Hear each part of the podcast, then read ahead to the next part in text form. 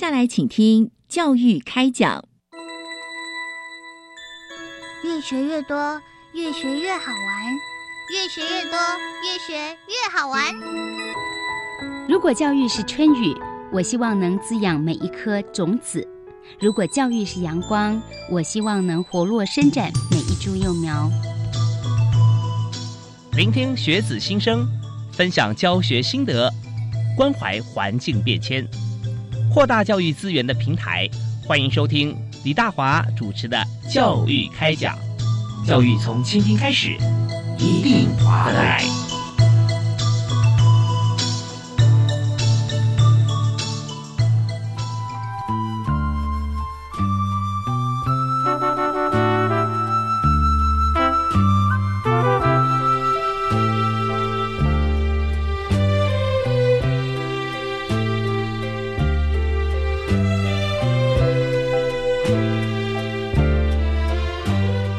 各位亲爱的听众朋友，大家晚安！非常欢迎您锁定我们的频道——国立教育广播电台，收听礼拜一跟礼拜二晚上七点零五到八点为您播出的教育开讲节目。我是李大华。我们在今天节目里面要和大家一起来畅谈哈，就是我们在教育过程里面，其实，在教室课堂里面上课，那这些大家都非常习惯。但是我们现在教学的过程啊，越来越多元，因为我们社会不断的变迁，特别是很多体验式的学习哈，或者是互动式的学习，这方面很重要。那么我们在上网课上多了，那大家也知道说，呃，有的时候网络上课啊，老师在准备，哎，还真的跟一般课堂上啊是很不一样哦，甚至还要重新再花时间来思考怎么样备课。那重点是怎么样让学生会有收获。所以今天节目里面，我们特别是由教育部师资义教司所提供的这个主题是户外教育师资培育课程的规划。与实施，所以我们很重要一点就规划是规划哦，实施是实施。如果没有规划好就贸然实施，或者规划了但是实施不了哈，那这都是需要检讨的。那我们在今天呢，就请到一位超级专业的特别来宾，跟大家来分享如何在户外教学方面啊，可以做好整个这个教学教材教案啊，可以统合。特别为大家来介绍。国立台湾师范大学公民教育与活动领导学系的蔡居泽副教授啊，蔡老师好，主持人好，各位听众大家好。是，那蔡教授还有一个非常重要的一个头衔哈，而且实际在执行的工作就是教育部户外教育师资培育课程规划与培训计划的计划主持人。所以老师光是在做执行这计划的过程里面哈，哇，那要收集资料，还要结合自己的经验啊，而且是。很重要重点是我们教学的目标，现在我们定在学生要学会嘛，所以城乡啊，还有年龄，然后如何能够量身呃打造因材施教啊，这些都是我们这计划考量的范围吧？是是是是，所以所以户外教育它比较特殊的就是我们要把学生带到教室外面，所以就像主持人讲的，他的年龄也好。他的知识水平也好啊，还有附近的环境也好，我们都要纳入考量。是是，所以我们就来谈一下户外教育。我们常就觉得说，很多现在亲友朋友啊，可能已经离开学校多年，甚至。孩子甚至孙子都已经在在学校就已经在在进行，所以我们停留在印象里面，户外这两个字跟学校合起来，就有点像以前的户外教学了，或者说以前的远足啦啊这样。可是现在呢，我们就想跟所有听众朋友介绍，以现阶段我们在规划的户外教育啊，大概是涵盖哪些范围？我们的定义是如何？好，谢谢。户外教育的定义很简单啊，就是走出教室。那我们户外教育发生的频率由高到低啊。其实我所定义的户外教育就是走出教室就算，走出教室第一个地方就是校园，是。第二个地方就是社区，嗯，第三个地方就是都市还有县市的范围内，嗯嗯嗯，第四个地方就是郊山，是。第五个地方就是高山跟海洋，哦，所以我们的场域是。由近到远啊，发生的频率是由高到低，但是就像主持人讲的，以前叫户外教学，那现在为什么要讲户外教育呢？因为教学只着重在教学这一块，嗯，可是教育呢，我们要事先做课程设计，嗯我们接着才是教学的实施，是，而且我们最后是必须要去评量。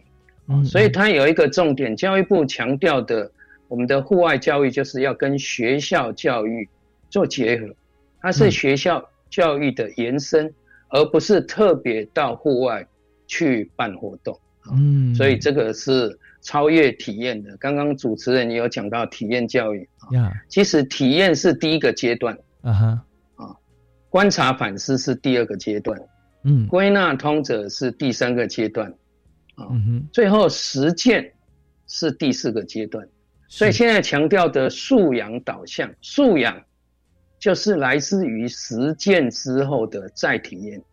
也就是哦说，我们去做一件事，我们从做这件事当中去得到一个有价值的经验，以后遇到类似的情况，我们可以把它发挥出来。是，那这个就是叫素养。啊所以素养导向最重要是素养不会只发生在教室，素养也不会只发生在知识跟技能的传授，嗯素养其实产生在知识技能的运用、解决问题、实践跟再评估这个过程。所以教育部特别强调素养导向有一个很重要因素，就是态度的培养。嗯跟价值的形成啊，尤其将来的孩子跟现在不一样，他们要学会变革的能力。什么叫变革的能力呢？就是原来没有的事，它发生了，嗯，我们能不能够去面对，能不能够去解决？像 COVID-19 就是一个例子。是两三年来，我们要因应疫情的变化去做调整，而这个过程必须要孩子啊，他的思考里面已经有一种变革的能力。所以，我们为什么要引导孩子走出户外？最近国民教育法的修法也是有加入，学校应该带孩子走出教室，丰富孩子的学习经验嗯啊，就是这个意思。谢谢。是好，我们非常谢谢哈。那刚才我们讲述这个户外教育这样的谈话啊，就是目前教育部户外教育师资培育课程规划与培训计划的计划主持人啊、呃蔡菊泽蔡教授哈。那蔡老师刚刚谈这个部分，我我心中就。马上就很有感触跟画面啦，因为你看从这个体验开始啦，然后中间还有呃你要去认知啊，要去反思啊，最后要去执行，哈观察反思，对，观察反思，然后你真正去去做了以后，已经不是体验了哦，就是真的你去执行了以后，回头你还有一个这个这个做完之后的反思嘛，哈，是。是那所以这些就变成说，呃，在学校里面其实很重要，人生啊，就呃就是在学经验。啊，有了经验之后，你就知道说下次再面对它，我该怎么样应对。我们好像常在之前啊，我们在在讨论疫苗的时候是讲说，怎么样让我们的白血球对啊，让我们身体的免疫系统去认识这个病毒啊，也先让它体验一下。体验不是真的病毒来打你啊，那这样可能受不了。我们就用疫苗方式，可能是这个让可能死病毒，或者说它病毒的一部分啊，让它认知。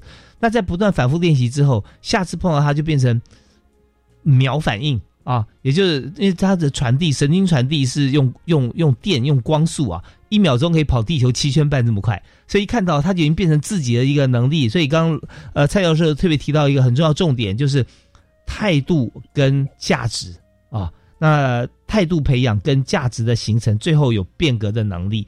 我们这样听起来就是说，哦，那就连接到了户外教育啊，有这么大的一个功能。那所以我们接下来想请教一下蔡老师啊，就谈到说，既然是如此的呃说重要啊，就对素养导向来讲，大家一讲就懂了。原来素养就是让你有个电光火石般快速的一个反应，而且是正确的。好，那怎么样实施呢？在户外教育在十二年国教课纲里面哈，我们怎么样能够实施出来，然后得到像这么好的一个效果？谢谢。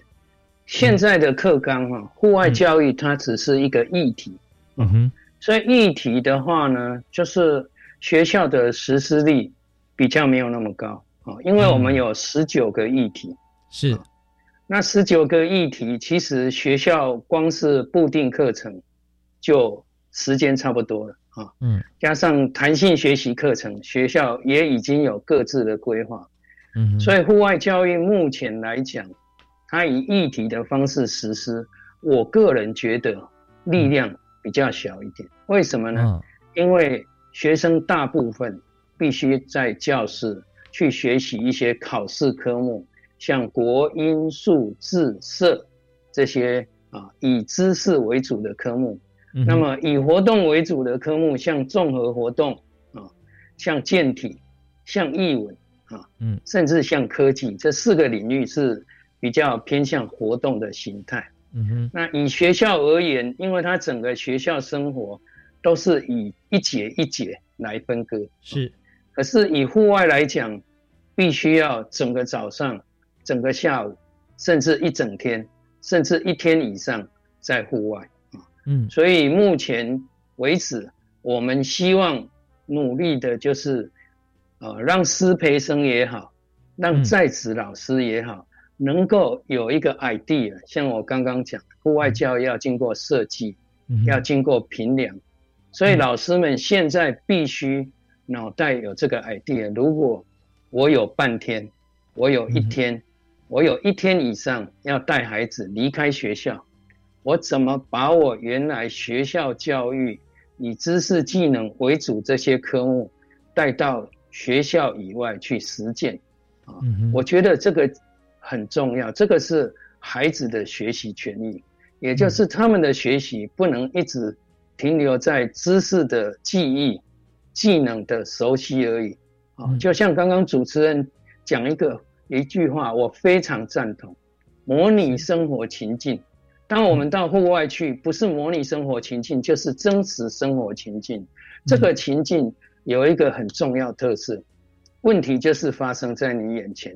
你解决的效果就是实际出现在我们眼前，嗯，这个经验是孩子在教室得不到的，所以我有一个同事叫谢志摩教授，他讲一句话很棒：不要把教室当做全世界，要把全世界当做教室啊！啊，因为走出户外就是真实生活情境，就是遇到问题。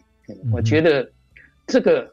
很好的学习机会，所以教育部为什么一直要提倡户外教育，也是发现真的只有走向户外，孩子的学习经验才会更丰富、更真实。谢谢。是我真的非常感谢这个蔡老师啊，蔡教授刚刚讲的非常清晰，因为所谈都是画面哦。我们想说，在真实世界里面有很多的场域，我们发觉说，嗯。呃，在学校里面学的，呃，在在我看差不多五年，差不多七年前的时候，在社会上讨论一个议题，就是毕业生啊，他呃毕业出来的学生，呃，有学用分离或学用落差的情形。好，那这时候就为什么会出现像这样状况呢？因为很多企业就在讲说，哎，我们这个任用新人啊。到我们公司里面，我们还需要再一次教育训练，而且呢，教育训练本来就是应该的，但是好像落差很大哈。他所学的系名或修的课程，跟我们公司实务操作。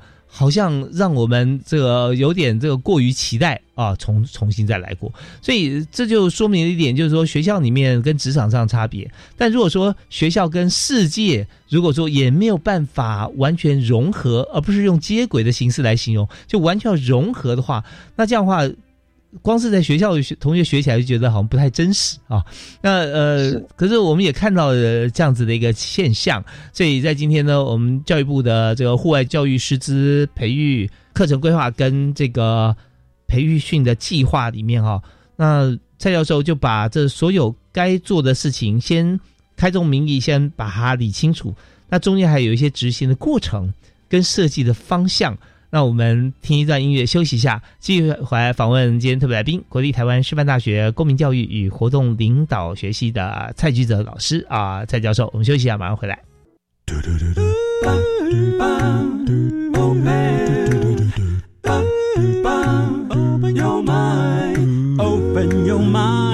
就爱教育电台。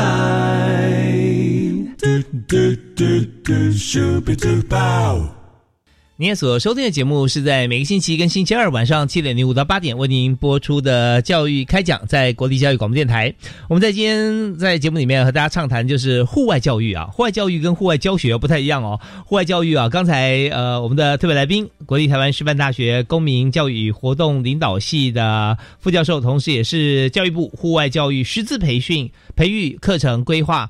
呃，与培训计划的计划主持人哈蔡菊泽蔡老师哈，有跟大家来分析也分享，我们在户外教育是整套的规划，在就是希望说这个老师在规划好课程之后，跟同学一起哈在户外，有时候当然也搭配在学校里面，但整体就是让同学能够呃跟我们的环境跟我们的社会能够。无缝融入，然后在学校同学也会知道说，我为什么要学这个科目，学之后怎么样运用啊？那我们就到实体上啊，来让老师来介绍。所以蔡老师，我们在这个阶段哈，我们还有大概超五分钟左右时间，我们想先开一个头啊，谈谈看，就在学校里面啊，学生好像他不用太准备，因为学生就来上上课，呃，老师要准备很丰富，因为要教学生，但是不同的学制，还有一个班级上。可能学生的呃每个人的这个呃能力啊、面相啊，或者说对于社会化的程度啊，可能都不太一样。所以在户外教育的规划上面啊，老师该怎么准备呢？其实呃我们在教学上现在啊要在师培课程增加三个学分的户外教育课程设计与教学，就是在帮助师资生。啊，对于本身的专业学能，如果延伸到户外，啊，就像我刚刚讲的，怎么去设计，不会跑掉，不会限于只有活动的体验，啊，嗯哼，所以这个师资生、师培生是有有这个概念，啊，本身的专业学能移到户外去之后，他的课程怎么设计，怎么做动态教学，嗯，怎么评量。那以学生而言，其实啊，现在的孩子跟自然是隔离的。我个人觉得很可惜啊，嗯，很多沉迷在山西哈。哦，是。以前我们是想把户外的孩子赶到室内，现在是想把室内的孩子赶到户外。嗯，那到户外一样会有山群啊的现象，一群就是很喜欢户外的孩子，嗯，所以在户外如鱼得水。一群是在户外稍微需要适应的孩子，这个也可以啊，很快让他适应户外。嗯还有一群是不喜欢户外的孩子，他需要花更多的时间去适应跟调试。嗯。但是根据我们实验的结果，其实啊，以大学生而言，到户外去啊，大概在一年内有百分之九十五的孩子。这都可以融入的，嗯哼，不管他之前的背景啊，或是怎么样，其实自然就是我们人类的天性，只是我们现在把它隔离起来，嗯，所以国外有一本书就是《失去自然的孩子》，嗯就是讲我们现在夏天有冷气，冬天也有暖气，平常有山溪，所以这样的孩子其实他是跟真实生活隔离。所以他读再多的书，就像主持人一样讲的，说毕业后学用落差，为什么？嗯，因为他学的都是静态的，都是室内的，可是其实社会发生的都是动态的，都是真实的啊。缺乏这种生活的经历，对孩子是很可惜的。所以除了对师资生要做培养。我们也有另外的计划，是对现职的老师做培训。嗯嗯，现在在教国小的、国中的、高中的，甚至大学的老师，我们都让他有机会去思考，怎么样运用山林，怎么样运用海洋。嗯，啊，我刚刚讲的这个户外教育的发生频率最高的，最简单来讲，离开教室的校园。离开学校的社区，离开社区的市区，还有近郊，这个都是老师很有可能去实施户外教育的地方。嗯哼。然后呢，还要有一些配套措施，是，比如说老师带孩子出去，法律怎么保障老师？其实我之前做过研究，老师最不想带孩子到户外去的原因，就是安全顾虑。对，呃，保险是一回事，但是还有责任嘛，啊，老师的责任，孩子一旦离开学校，那所有的安全责任好像就落到老师的身上。嗯，所以这一方面，教育部也有制定一些配套措施，将来怎么样从法律上来保护老师？像美国的老师带孩子到户外，孩子要签一个全力让渡书。也就是老师的所有规定，孩子跟孩子的家长是要签名。嗯哼，一旦发生状况是在违反规定之下发生的，老师的法律责任是很低，甚至是没有的。我觉得这个也是对老师的一个保障。所以教育部现在对于师资生也好，对于现职老师也好，都能够提供老师这样的培训。因为以前我们在师大训练的时候，不管教材教法啦、教学实习啦、教育实习，其实很少有这种户外教育的实习机会。所以现在如果从大学来做啊，现在也有十几所大学开始来实验户外教育的师培课程三学分，我觉得这个都是一个很好的做法。我们必须要在这些。之前的老师先让他有做户外教育这样的相关训练，他一旦当上老师，实施的几率就会提高了。当然，我们也对现职的老师做这样的培训，让他有机会把自己的课程延伸到教室以外的场域。谢谢，是好，我们非常谢谢蔡教授啊。其实讲这个部分，大家一开始想说，哦，我们期待这个现在的师资生、师培生啊，从毕业之前要修三学分的这个户外教育学分啊，然后教他怎么样做，特别是让孩子啊能够真正学到跟呃学校以外的世界啊全方位接轨的能力。可想说，那等到这批师培生 下到全国每所学校的时候，那是。哪年哪月了哈，才会全部大家都具备像这样能力？所以刚才呃蔡记者老师特别讲说，我们这个计划啊很不一样，不只是现在。在目前已经毕业多年，在呃教育现场上面的老师，其实我们都希望啊，而且实际上我们也做啊，让大家都能够有这样子的一个备课的能力，还有就教呃教材教法啊，我们也可以让大家都可以来研发来取用，那甚至可以彼此可以用一个团队的方式哈，来一起来执行，因为我们知道说学生出去有时候。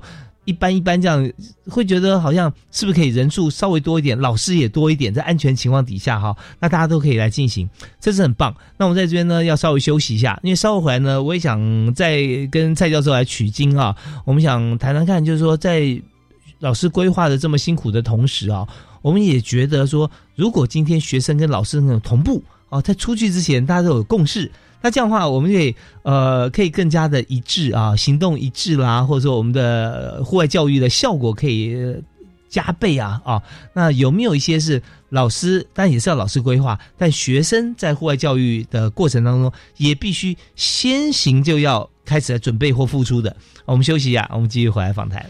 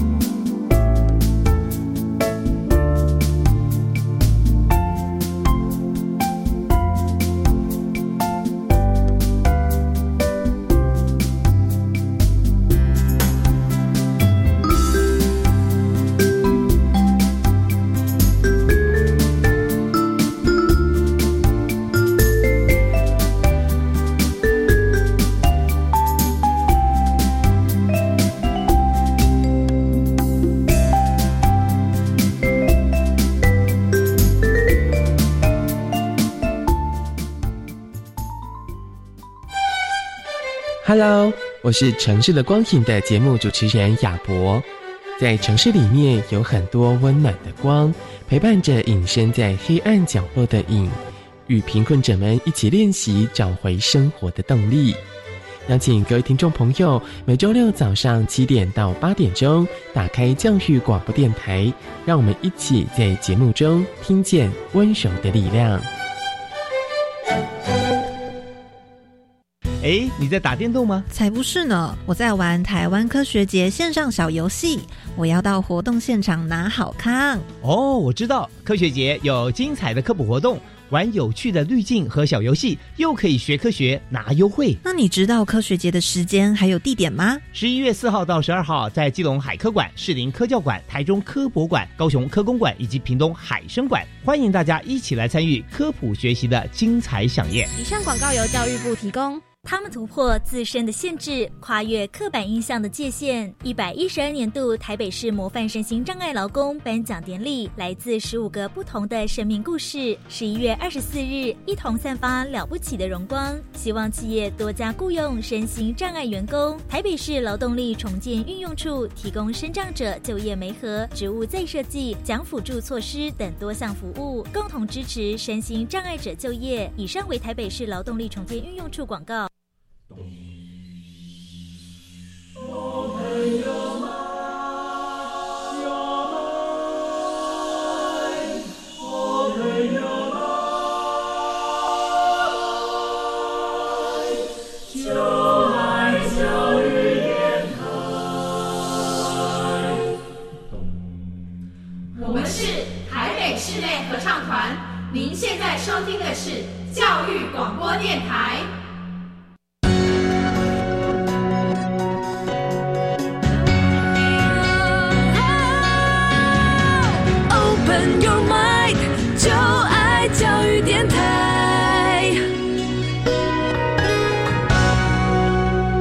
非常欢迎您继续锁定国立教育广播电台收听教育开讲。那我们在今天所谈的户外教育啊，那这个主题还是非常重要，因为现在我们发觉说。哎，这个学校哈围墙都拆掉了啊，所以学校呃欢迎大家呃在适切的时间可以走进校园，呃当然我们也希望孩子啊他在学校学习的过程里面，他也能够呃直接融入我们的环境，融入我们的自然世界，融入我们的社会。所以在这边就把学校里面所教的课程跟外界真实世界呢，可以完全无缝的合在一起。所以在这边我就发现说。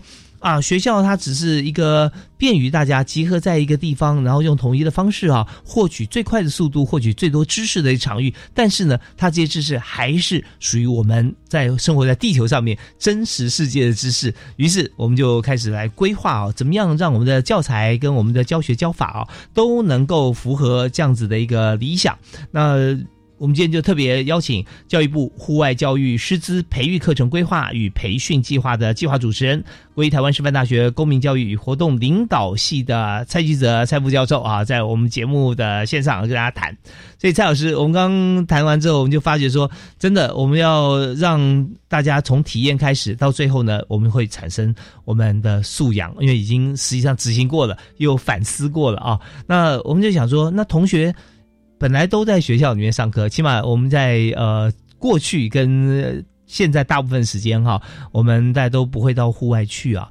那如果说今天老师也愿意这个肩负，而且这也是老师的责任，开始来规划了。那么同学在离开学校，在户外教育的过程当中啊，或之前要不要做一些准备，或者自己做一些先期的一些这个资讯的收集呢？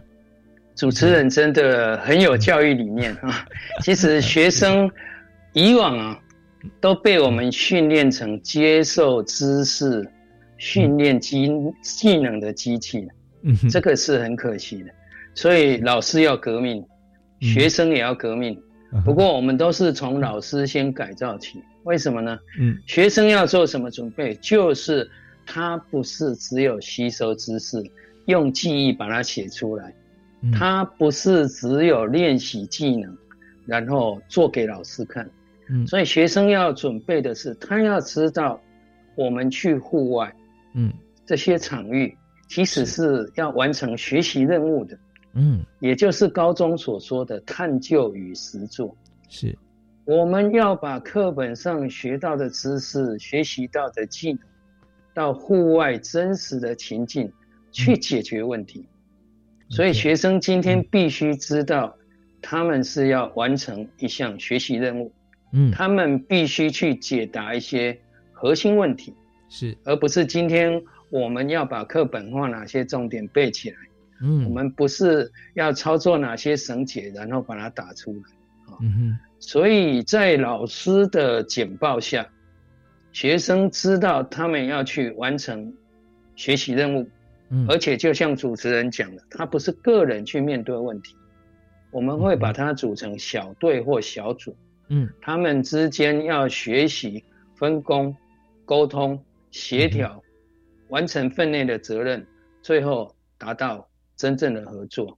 所以，就像我一开始讲的，户外教育其实它有一个很重要的使命，嗯，就是完成非认知学习。哦，除了认知学习之外，非认知学习怎么样跟别人沟通，怎么协调，怎么分工，怎么样自律，怎么样完成自己的责任，嗯怎么样去合作，这个也是变革能力里面非常强调协调、矛盾与冲突。这真的非常重要哈。那个，因为很多人讲说，呃这到底这个做事重要还是做人重要啊？啊，大家在入社会的时候都很重要啊。然后讲说，哦，大呃小公司学做事啊，大公司学做人，因为大公司人多嘛。是。可是，就算你其中一样啊，已经学到专精啊，做事做非常棒，可是你不会做人，那真的没用啊，马上被孤立哈。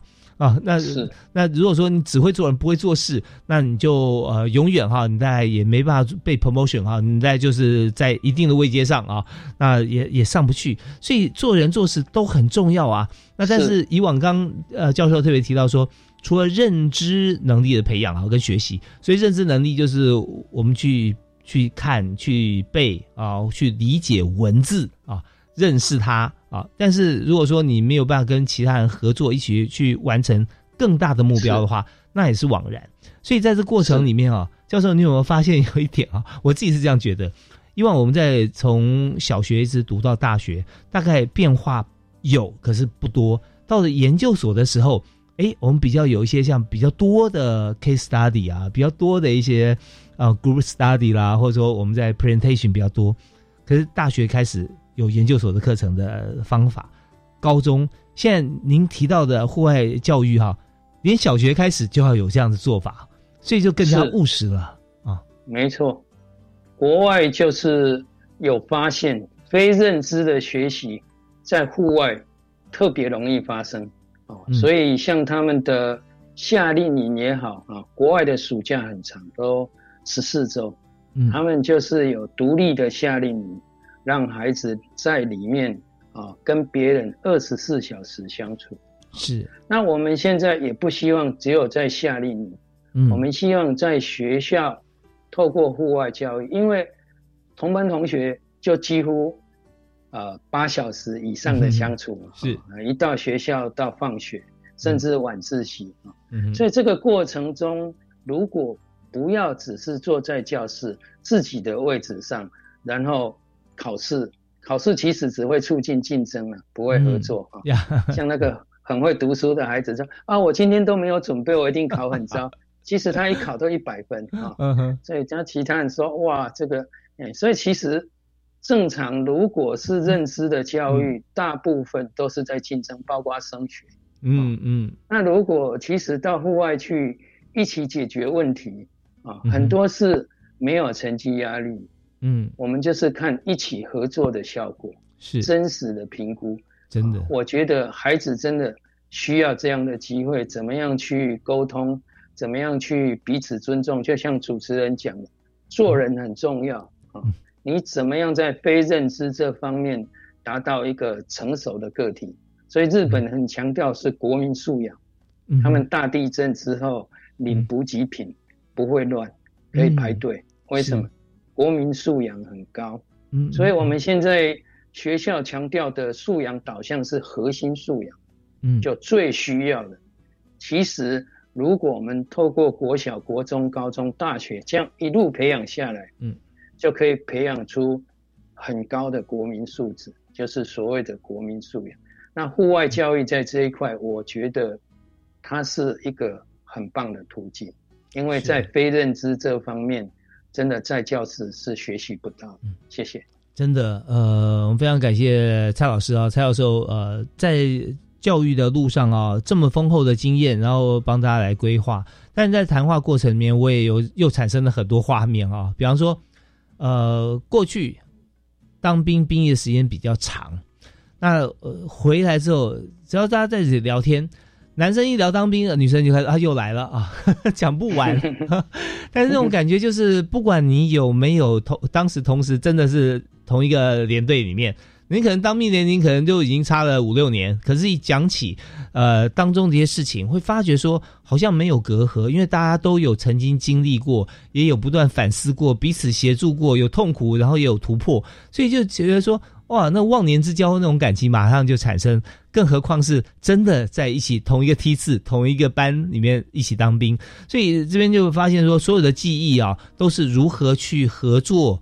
突破呃，面临挑接受挑战，然后完成任务，然后那个成果达成，没有人在谈说，哎，我记得吗？你高中军训考几分啊？你去靶场打靶，你打几分 啊？没有用分数去去唤起大家这种生命中的热力哈。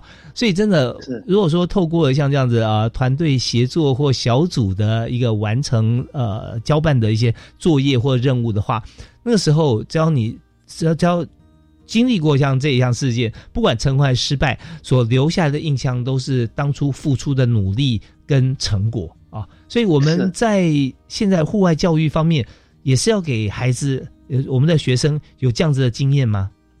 是，就是一种陪伴的经验。当我们带孩子到户外去，其实我也常常跟老师分享，不要再教导，这个时候要引导，也就是。孩子不知道跟不会做的时候，我们要教；可是等到孩子知道了又会做的时候，我们不要再教了。嗯，我们也不要当直升机老师，一直盘旋在他的上面，一直去教他，一直去教他。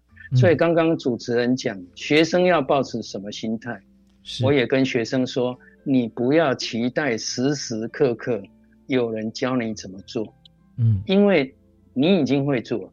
嗯好，已经会做的时候，真的老师要放手让孩子去做。而且刚刚主持人讲的师生共同的经验，嗯，有时候会延续几十年。啊，就是在爬山的那一刻，嗯，他不舒服了，老师去协助他。嗯，而且老师也跟孩子说，人生的成功不在于登顶，而是在于勇于下撤。我们真的。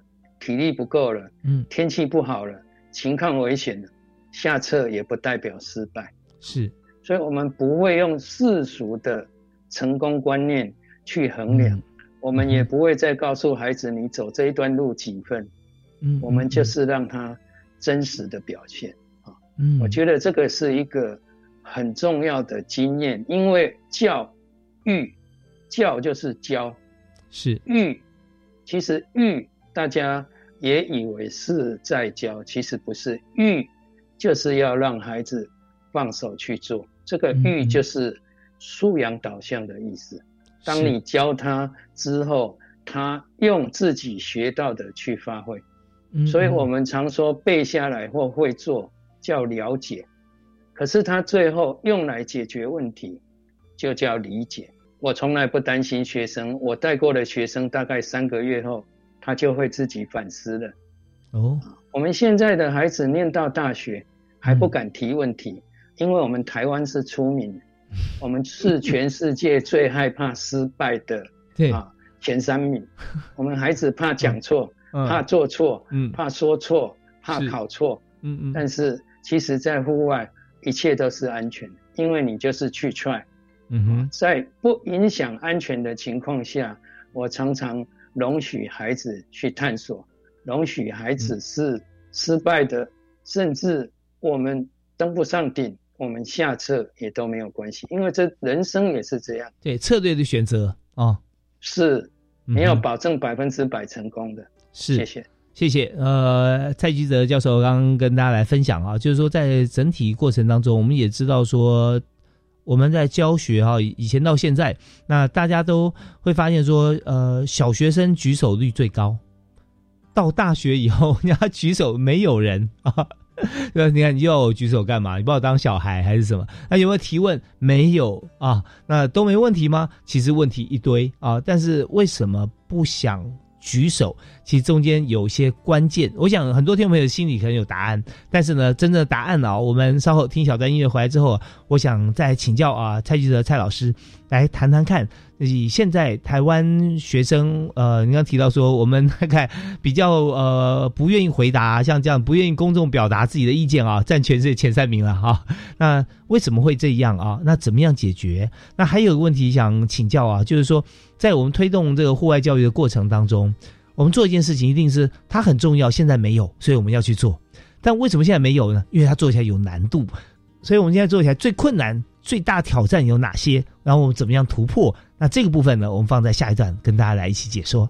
我们休息一下，马上回来。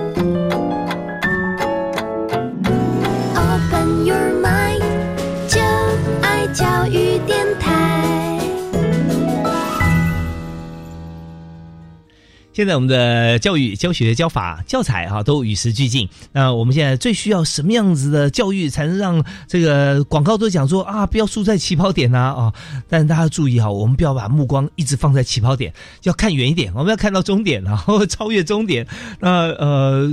起跑点到底怎么样？每位孩子可能不太一样，学校可能呃地处的地方也不同。但重点是说，我们希望在接受完教育或者在教育的过程当中，我们希望每一位学生能够在老师的引导之下，能够获得什么样子真正含金量高的能力啊、知识跟专业。好，那我们在今天节目里面，我们谈这个听起来厚重，但是非常实用又活泼的话题，是户外教育师资培育课程的规划与实施。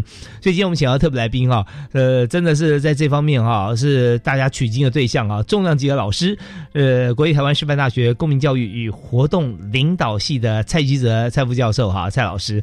那蔡老师在规划这个户外教育师资培育课程，在规划与培育计划、培训计划的这个里头啊，担任计划主持人。所以，我们在这边哈，我们聆听了刚才教授谈了这个三个阶段，我们想谈在最后阶段里面啊，想请教老师问题啊，就是说，呃。之前因为我们并没有完整的规划，所以呢，我们现在要努力啊，用力的执行。那你现在在组长这个计划啊，那我想说，呃，在规划计划的过程里面，还有在执行过程中，有没有碰到什么困难或者很大的挑战是什么？那我们要怎么突破呢？好，谢谢主持人哈，谢谢。其实我觉得第一个挑战就是学生的心态啊，就像刚刚主持人讲的。我们从国小、国中、高中，嗯，孩子的学习形态一直都是记忆啊，知识的记忆跟技能的熟练，嗯。那么到大学呢，我们规划这样的户外教育课程，最先就是想要啊，释放孩子学习的自由，因为现在时代改变了啊啊，AI 出来了啊，像。去年跟今年很流行的 Chat GPT 啊，是。我们开始知道记忆跟熟练不再是未来学习的主角，未来应该是学习如何学习，learn how to learn，这个是很重要的啊。所以如果学生可以释放了解未来学习的特质，嗯，不再是去记忆背诵跟熟练技能，而是要能够掌握。资讯的形态，就像主持人在前一段讲，他如何收集资料，他如何规划策略，会是这个阶段的重点。哦，所以我们在户外教育的规划上啊，当然一开始我们比较希望是必修，但是呢，因为啊学校师资的准备，还有师培学分哈本身已经很多了。所以，我们现在还是朝弹性规划。我们把三学分的课程规划好，嗯，然后让学校决定要不要再应用在他们的师培生方面。当然，目前响应很热烈，已经有十八所大学嗯，都有在规划这种实验课程，效果也非常好。哇，真棒！啊，当然，我遇到的困难就是，我也必须训练大学教授。嗯，也不是每一个大学教授都可以把户外教育课程的设计跟教学做得很好。所以，我们除了把课程内容规划好，我们也有针对大学教授来做座谈跟培训。嗯，那另外一方面，我们也在师培生身上啊做实验啊，看这样的课程他们能不能适应，是学了之后是不是有用？嗯，哎，当然这个初步上哈，我觉得需要时间啊。是我们现在户外教育宣言今年哈。也已经进入到第十年，准备宣布三点零版啊。所以在这个过程十年来，我觉得全国的老师对户外教育逐渐可以接受。嗯，以前是哦没办法啊，我我主科我教室都教不完了，我不可能到户外去。呀，那现在越来越多老师愿意去尝试，即使他本来是考试科目，他也愿意把孩子。带到户外啊，让孩子有体验的机会，所以一一八课纲也即将来临。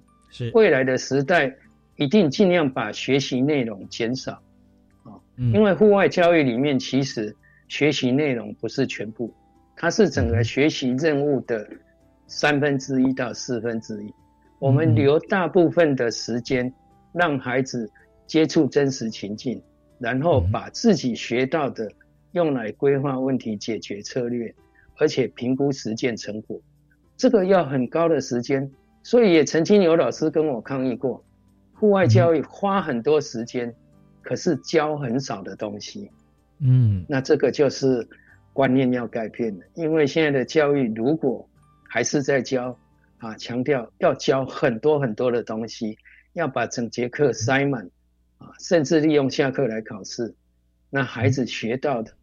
就是记忆的知识，嗯，谢谢。是，呃，蔡玉德教授刚刚特别跟大家强调啊，那在最后我们讲说，呃，记忆的知识，那记忆的知识相对来讲呢，就是我们在真实社会里面可以随时运用活用的知识啊，跟事物这两个会不一样，因为记忆当中，你你什么时候在用到会用到不晓得，你这个记忆什么时候它会消失，你也不确定啊。但是你做过之后，你活用的让你看到的、听到的用出来，哈，做过，那它变成你基因的一部分了，身体的一部分，你就不会忘记，或者很难忘记啊。所以在这边，我想请教进一步请教一下蔡记者老师哈，想谈一下刚您提到的，如果有一些像是学科或者这个呃考试的科目啦，对不对？数学啦啊，或者呃理化或者其他的科目哈，好像都是要看文字来背起来的。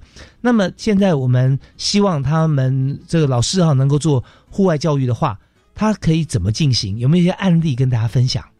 体验教育、户外教育也不是反智主义。有的人说啊，从此不用记了，从此不用哎，也不是 啊，因为 O E C D 二零三零的学习罗盘上最中间的位置仍然是基本能。仍然是基本的知识，啊，所以记忆是必须的，熟练也是必须，但是它不是全部，啊。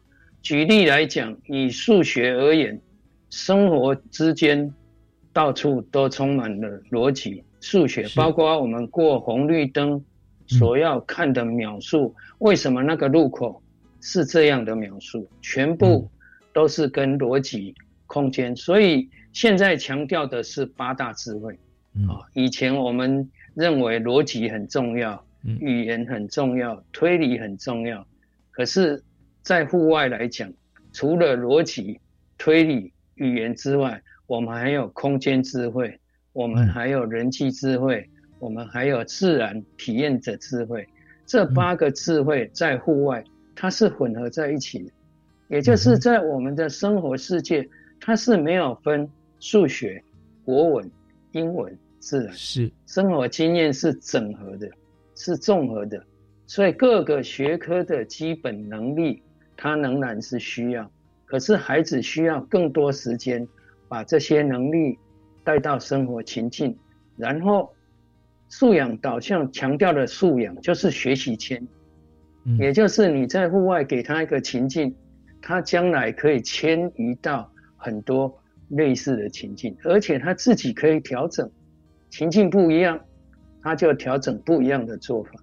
那这个就是活的教育，所以户外也不见得大家认为就是走向户外而已，它是一个教学哲学，它也是一种教学方法。谢谢。是。那感谢蔡老师啊，蔡教授刚刚为大家提示到，知道说，呃，到底我们以前在学校课堂里面，我们绝少哈，在在过往绝少这个户外教育啊，只有偶尔的户外教学，那是不一样的哈。那但现在我们规划户外教育，我们也想到说，过去在台湾有人口红利的时代啊，少子化跟我们一点关系都没有。那个时候班级人数之多啊，这甚至六十几人都有，像这样子的规划，同学在学校里面。一个年级这么多班都到户外去教育的话，去 学习，那可能我们的社会量体也没办法容纳太多，因为时空环境也会呃一直会转移，所以当初是拔尖的教学教育的政策跟形式，也就是用怎怎么样拔尖就考试嘛。考出来分数最高，我们这个呃决策者一目了然，就看到我们就培养这一群啊，我们所所谓的精英啊，但是它只是在分数上面，很多地方啊，并不能代表绝对，所以我们的辗转演变到现在哈，我们又面临了少子女化的情形，所以我们就开始想想尽各种办法哈，能够。每一位哈都是我们国家的栋梁，一位都不能少。所以现在呢，我们就发觉说，整个社会大场域都是我们学习的场域。那大家都可以跟学校来做结合，学校也可以为学生来设想。甚至我相信那个教授也非常欢迎啊。如果学生或家长啊有个空间主动提出说我们想要怎么样学习，我相信在学校老师也会啊彼此来互相讨论哈。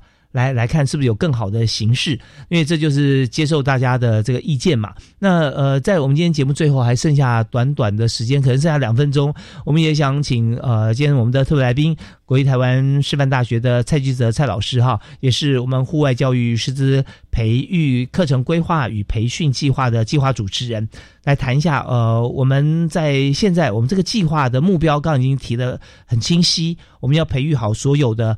呃，现职跟在学的这个师资啊，能够有这样子的一个规划的方式啊。同时，我们也要对于这个户外教学实施啊，想请蔡教授给我们一个愿景哈，对我们未来有什么样的帮助啊，也给我们做个结论。下阶段的做法就是制度化跟全面化啊，因为现在国民教育法既然把学校带学生走出教室。丰富学习经验也已经入法了，所以我们下阶段是希望啊，像主持人刚刚讲，现在少子化，每个班大概是二十几个到三十个学生，所以也不是以前这样一次出去啊，老师是可以带这个班级啊做自己的户外教育，而且以一比十二的概念。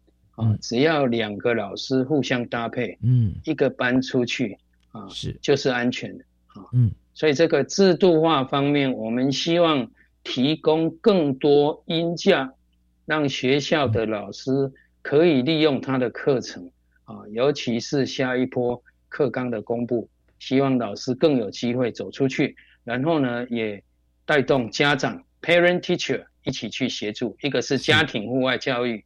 一个是非营利组织一起来参与啊，相信在未来五年到十年内，户外教育会更加蓬勃发展。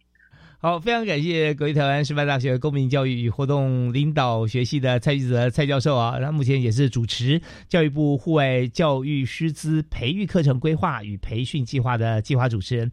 那我们也在呃教授的规划之下，我们看起来欣欣向荣啊。我们未来的这个学习的方式，呃，各个场域我也都非常欢迎啊，各级学校来做这个户外教育的这个参访跟学习。那我们在这边就。可以看出我们未来这个教育的新亮点啊，那也希望所有的这个朋友啊，呃，不管是自己有子女啊，或者说我们自己自己正在学，都啊深度的参与学校户外教育的规划以及执行。我们再次谢谢蔡教授，谢谢您，谢谢谢谢主持人，谢谢各位听众，谢谢大家，感谢大家收听我们教育开讲，下次再会，好，拜拜。